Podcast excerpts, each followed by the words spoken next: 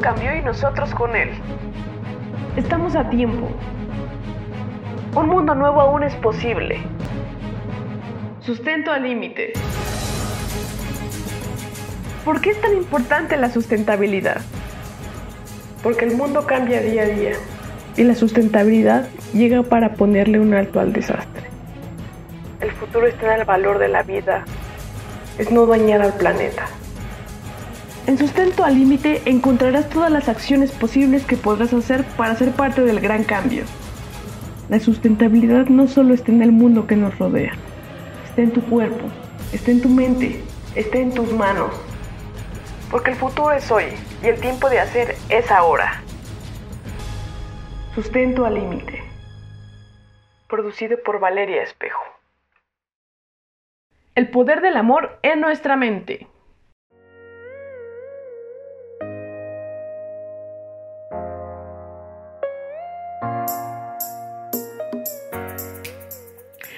Chicos, bienvenidos a otro episodio de Sustento al Límite.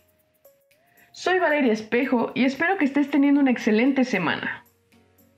Ya los extrañaba, pero aquí estamos de nuevo, y creo que este pequeño break llegó en un momento indicado. Porque como les comentaba en el episodio anterior, a partir de este episodio ondearemos en temas enfocados en una mente sustentable, mente y cuerpo sanos. Espero que todo lo que hemos venido platicando desde el inicio de este proyecto realmente haya despertado en ti un impulso al cambio. ¿No tienes tantita curiosidad por saber qué es lo que nos espera después de realizar estos pequeños cambios en nuestras vidas? Y si ha sido así, felicidades. Estoy segura de que no te esperan más que mejores cosas. Sobre todo a partir de este momento que nos vamos a enfocar en tener una mente sustentable. Debido a que nos encontramos en tiempos difíciles como humanidad, la pandemia nos ha obligado a aislarnos y desprendernos de aquellas rutinas a las que estábamos acostumbrados, que bien o mal nos hacían sentir en nuestra zona de confort. Y tuvimos que adaptarnos a nuevas medidas que nos han alejado del contacto continuo con amigos, compañeros de escuela, de trabajo e incluso familiares. ¿Y han notado cómo eso nos ha afectado? ¿No han sentido que continuamente se sienten frustrados y no saben por qué? Su humor no es el mejor últimamente, Duermen sus horas adecuadas, pero sienten que no descansan. Su nivel de tolerancia ha disminuido y su cansancio ha aumentado. Y por supuesto que es lógico que nos sintamos así. El ser humano es un ser social por naturaleza. Y cuando nos quitan tal característica, algo en nosotros se desconecta y por lo tanto repercute en el desempeño de nuestras actividades. ¿Cómo podemos contrarrestar este estancamiento? ¿Qué podemos hacer para no solo adaptar nuestras actividades, sino también nuestra mente y nuestros sentimientos a la situación actual del mundo. El cerebro es mucho más que materia gris y neuronas. Es pensamientos, recuerdos, un contraste de emociones, a veces caos, pero se convierte en aprendizaje. Tan solo pensemos en las cosas nuevas que hemos aprendido en lo que va de estos meses. Realmente es increíble el poder que tiene nuestra mente para poder guiarnos por dentro y por fuera enviando señales para hacernos funcionar al 100%, determinando nuestros estados de ánimo y la forma en la que hacemos frente a la vida. Además, define lo que para cada uno de nosotros es correcto y lo que no. Es por eso que de acuerdo a cómo se encuentra en nuestra mente, será la forma en que percibimos nuestro entorno. Por decirlo de alguna manera, nuestra mente es nuestro disco duro, y nosotros decidimos si la llenamos de contenido de calidad o de elementos inservibles. Volvamos a lo que les comentaba hace unos momentos. Pongámonos a pensar qué ocurre cuando nuestro cuerpo está funcionando adecuadamente y nuestros pensamientos son positivos. Pues estamos de buen humor. No nos afectan los obstáculos, al contrario, siempre buscamos formas de dar soluciones. Las situaciones negativas externas no te afectan, no te amargas y confías que al final todo estará bien. Nos sentimos libres y con ánimo para lograr lo que sea. Sin embargo, cuando hay un detalle en nuestro cerebro, automáticamente muchas cosas empiezan a fallar. Nos enfermamos, nos estresamos, a veces ni siquiera nos podemos mover. Tenemos problemas para concentrarnos y sentimos que todo nos sale mal y no nos da ganas de hacer nada.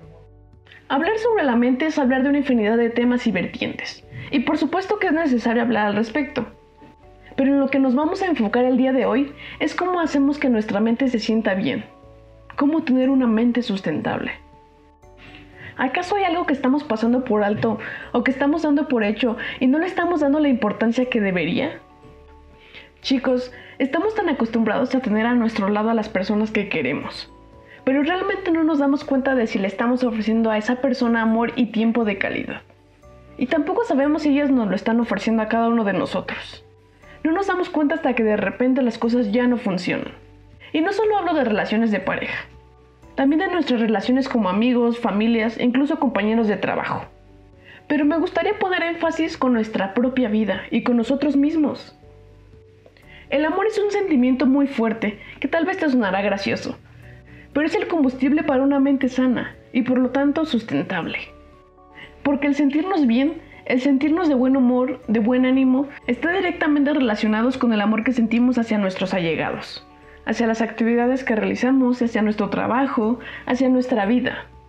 Sé que cuando mencionamos la palabra amor, cada uno tiene un concepto distinto y es totalmente válido pues cada uno de nosotros experimenta el amor de distintas formas, acorde a lo que nosotros nos haga felices. También dependerá de nuestros valores, creencias y una serie de elementos que en conjunto forman nuestro propio concepto de amor. Así que aterricemos todas estas ideas.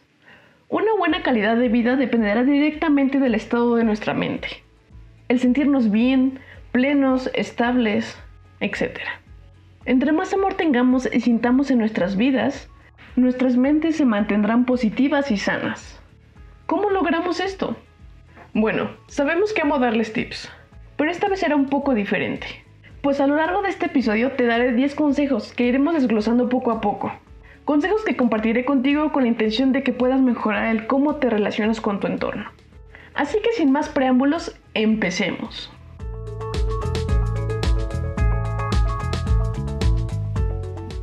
Número 1 Presta atención a lo que piensas y sientes.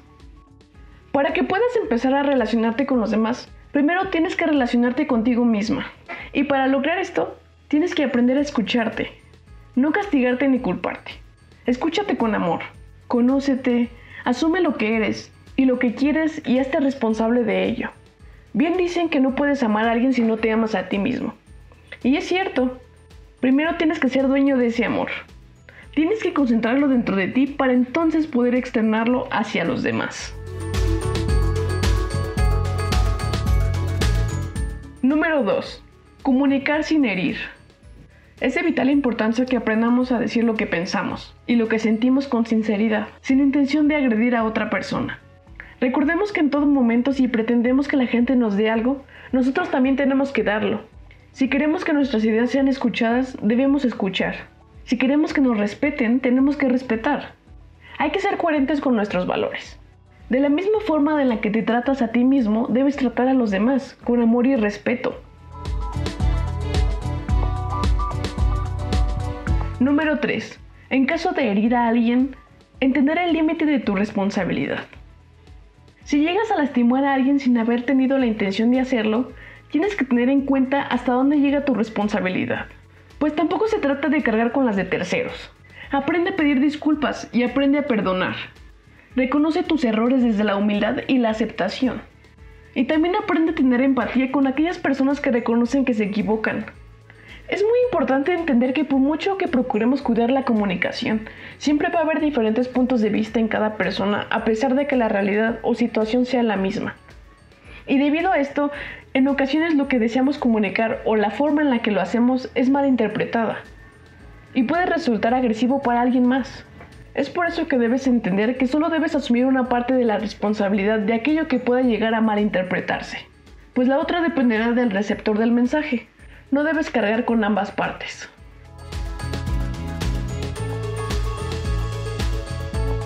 Número 4. Cuida a los seres que amas. Amar es decidir cuidar a otro ser. Es construir, trabajar y procurar el vínculo que se crea con otra persona. No solo es cuidar físicamente a la persona, procurarla o tratar de darle lo mejor de nosotros. También implica cuidar de sus emociones, de sus sentimientos. Y aquí entran los dos puntos anteriores. El que aprendamos a comunicarnos con ellos sabiendo que no podremos concordar en todo el tiempo.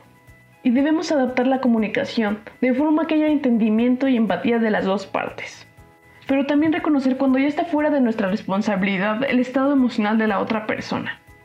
pues de ti solo dependerá lo que tú puedas llegar a hacer o decir que afecte a otra persona, no más.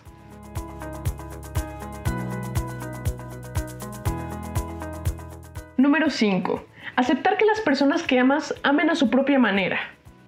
Todos nacemos libres, a pesar de lo que la sociedad quiera controlar. Hay que aprender a entender que, como mencionábamos, el amor es algo muy subjetivo. Cada quien lo entiende de distintas formas y para cada uno representa cosas distintas. Por lo tanto, cada uno lo demuestra de su propia manera. No porque alguien no haga las cosas que a ti te hagan feliz, significa que no te está amando. Simplemente cada uno ama de una forma auténtica.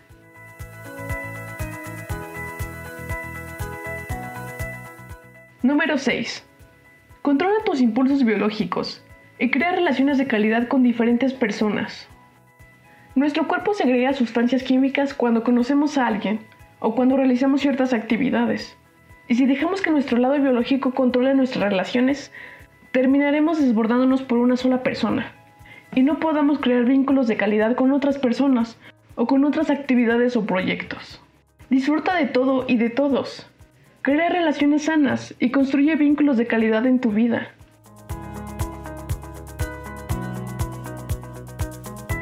Número 7. Vive presente en cada momento que compartas con las personas que amas. Aprende a valorar la importancia de estar. Hoy en día, debido al ritmo de la vida tan acelerada que llevamos, se nos dificulta vivir en el momento, dialogar, escuchar y prestar atención a la persona o a la actividad que están realizando. Hay que estar consciente de que el tiempo que podamos dedicarle a cada persona o a cada momento es limitado y no hay que desaprovecharlo.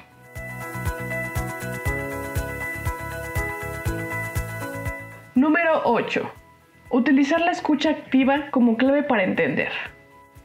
A veces no somos conscientes de que realmente no sabemos escuchar. Pensamos que estamos escuchando y de repente nos damos cuenta de que no entendimos algo o no sabemos de dónde salió. Y es porque realmente no estábamos prestando verdadera atención. O por ejemplo, cuando estamos discutiendo con alguien, estamos tan enfocados en defender nuestro punto de vista que nos ensordecemos y no escuchamos los argumentos de la otra persona. Hay que entender que así como tú tienes derecho a ser escuchado, debes brindarle lo mismo a la gente que te rodea.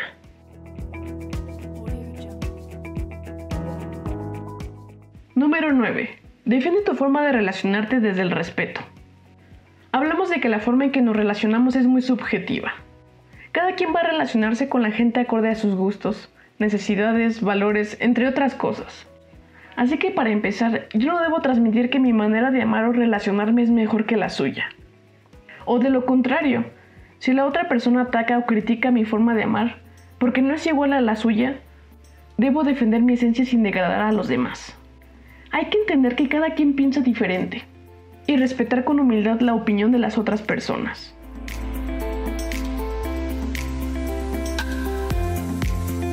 Número 10. Aprende a valorar las pequeñas cosas. Tendemos a no valorar las pequeñas cosas cotidianas que se nos presentan. Y solo le damos importancia cuando sentimos ausencia. Quizás por cotidiano jamás celebramos un mensaje de buenos días. Solo lo añoramos cuando amanecemos tristes o necesitamos de alguien que nos apoye. Esperando quizás grandes cosas, nos perdemos de vivir las pequeñas cosas que la vida nos da día a día. Si no aprendemos a disfrutar de las pequeñas cosas cotidianas de la vida, que es lo que conocemos, ¿cómo podremos ser capaces de disfrutar plenamente cuando se nos presenta algo diferente?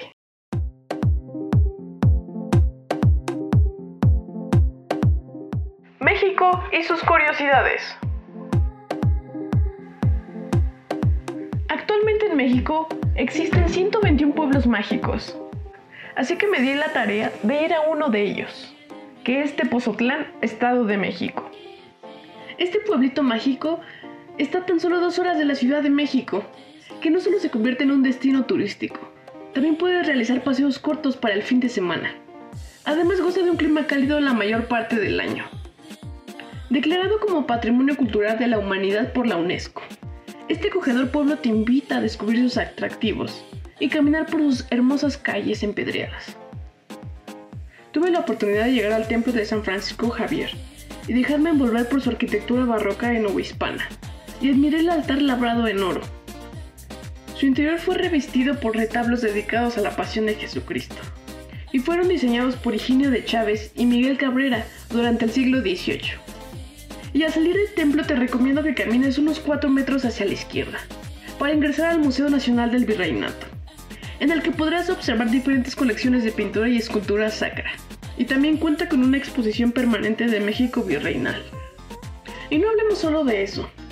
Tepoztlán te sorprenderá con su inigualable gastronomía y sus deliciosas nieves. Y aquí te tengo algunas opciones que puedes hacer durante tu estancia. Desayuno come quesadillas, tacos o todo tipo de garnachas en el mercado municipal. Como mencioné antes, admira la espectacular fachada del templo de San Francisco Javier, una de las obras maestras del barroco mexicano. En los jardines del convento busca la construcción original del famoso Salto del Agua, cuya réplica, aunque mucha gente no lo sabe, es la que se encuentra actualmente en la esquina que conforma las calles de Izazaga y el eje central en la Ciudad de México. Así que no dejes de tomarte una foto con esta pieza histórica. Vea los recorridos de leyendas que se organizan junto al costado del Palacio Municipal. Adquiere artesanía típica de la entidad mexiquense y otros estados circunvencinos en el mercado municipal de artesanías. Saborea las deliciosas nieves que se ofrecen en cualquiera de los puestos ubicados a las afueras del convento de Tepoztlán. Por la tarde, en la plaza municipal prueba unos deliciosos elotes o esquites bien calientitos.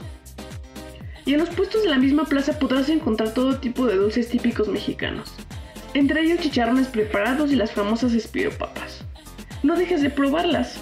Si vas en diciembre, no te pierdas las tradiciones pastorelas, que se realizan en la hostería del convento, ubicada dentro del mismo conjunto que conforman el templo de San Francisco Javier. Así que ya sabes, Tepoztlán, este hermoso pueblo mágico, es un destino lleno de magia y tradición, y te espera para vivir increíbles experiencias. Y aún mejor, puedes hacerlo con alguien que quieres, un amigo, tu pareja, tu familia. Así que te invito, corre, ve ahora a ese pueblito mágico. Solo cuidado con la pandemia.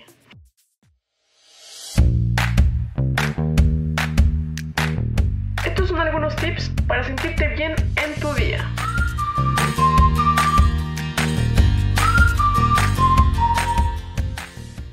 Número 1. Dedica tiempo de calidad para ti. Número 2. Cuida tu salud con una alimentación saludable y practique ejercicio. Número 3. Piensa de forma positiva. Número 4. Aprende algo nuevo y que te guste. Número 5. Ten confianza en ti. Además de esto, te dejo alguna información para poder liberar serotonina, que es la hormona de la felicidad que regula el buen humor y el placer. Esta hormona se segrega en el aparato digestivo. Y es por eso que cuando tenemos hambre solemos estar de mal humor. Para poder liberar esta sustancia es muy importante que pasemos varios minutos a la luz del día diariamente. Que hagamos ejercicios físicos y si se puede en el exterior. Y la segunda sustancia son las endorfinas, que ayudan a aliviar el dolor y las incomodidades, que promueven la calma, el buen humor, retrasan el envejecimiento y fortalecen el sistema inmune. Y para poder liberar esta sustancia podemos practicar ejercicio físico, reír antes de dormir, tomar un baño relajante, consumir chocolate o algunas comidas picantes. Así que ponte en marcha y ayuda a liberar estas sustancias para sentirte mejor.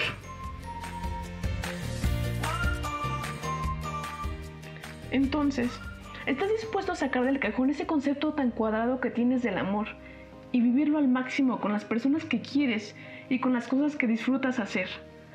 Pero más que nada contigo mismo. Aprende a disfrutarte y amarte a ti mismo y verás que el amor por todo lo demás fluirá naturalmente. Y aquí les dejo unas palabras de Winston Churchill. Inténtalo de nuevo. El éxito es ir de fracaso en fracaso sin perder el entusiasmo. Espero que la información que te he compartido el día de hoy realmente genere un impacto en tu vida. Recuerda, la sustentabilidad no solo está en el mundo que nos rodea, está en tu cuerpo, está en tu mente, está en tus manos. Recuerda seguirme en mi Instagram como Dulce Espejo y en Twitter como Valeria Espejo 13 donde continuamente te compartiré datos interesantes que cambiarán tu vida. Te espero en el siguiente episodio de Sustento al Límite. Chao.